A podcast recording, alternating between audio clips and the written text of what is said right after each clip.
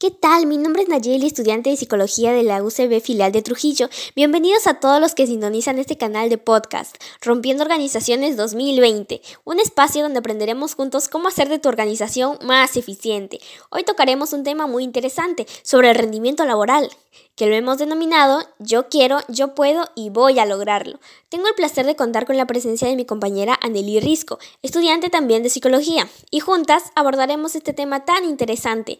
Bueno, Anneli, ¿podemos empezar por definir qué es el rendimiento laboral? ¿Qué tal Nayeli? Estoy muy contenta de participar en esta entrevista y dar información acerca sobre este tema tan importante que es el rendimiento laboral. Para empezar, el rendimiento laboral viene siendo una parte importante dentro de las organizaciones, ya que así se puede maximizar la productividad. ¿Qué quiero decir? Para maximizar la productividad debemos ser eficientes, lograr nuestros objetivos, pero también tomando en cuenta el tiempo establecido. Para el mundo empresarial, la productividad viene dada justamente por el rendimiento laboral, que tiene relación entre los objetivos, las metas, las tareas alcanzadas, pero también tenemos que tomar en cuenta el tiempo de horas trabajadas de calidad. Esto también se necesita para poder lograrlo. Tenemos que también tomar en cuenta las variables. ¿Qué quiero decir con las variables? que son las personas, es decir, los recursos humanos, que en sí ellos son los encargados de ejecutar las funciones propias de un cargo o un trabajo.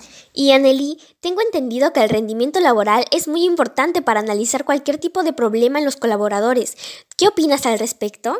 Por supuesto, es muy importante porque nos ayuda a evaluar el comportamiento de cada trabajador y poder diagnosticar el nivel de desempeño el cual labora.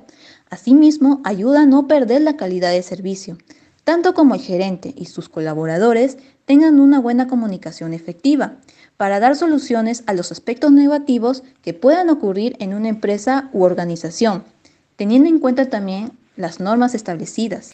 Claro, es muy preciso lo que dices, lo cual se debe tener mucho en cuenta. Bien, ¿qué es lo más necesario para mantener estable el rendimiento laboral en los trabajadores?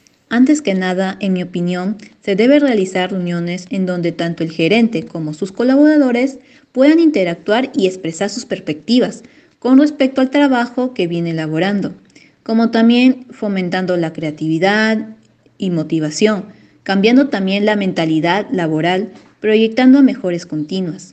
Genial, muchísimas gracias por su participación de esta entrevista. Terminamos con una frase para el público, diciéndoles que sí se puede y que podemos optar por decirnos yo quiero, yo puedo y voy a lograrlo.